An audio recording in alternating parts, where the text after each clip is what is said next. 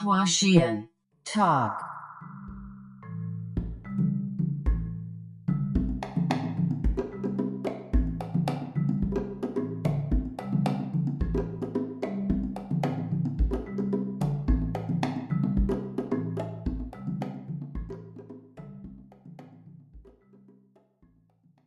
Hello，大家好，欢迎收听花线桃，我是黄 Conny。今年九月初，我去香川的高松玩了五天，大概那时候就有了录这期播客的想法和计划，但就是从九月到现在，事情很多，一直就搁置着，终于有时间把这期给录了。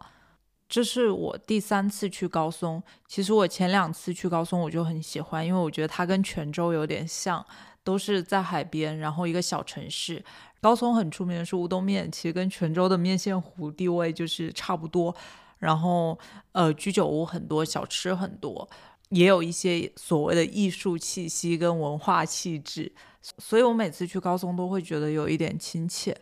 我上次去高松是二零一六年，中间已经过去了七年，时间真的太快了。然后七年变化也很大，尤其中间还经历了疫情的三年，所以我在定下来这次我就是想去高松之后。我的主要目的就是就地重游，我把那个原来 Google Map 上我收藏的一些地点都再看了一遍。因为我这次去时间很赶，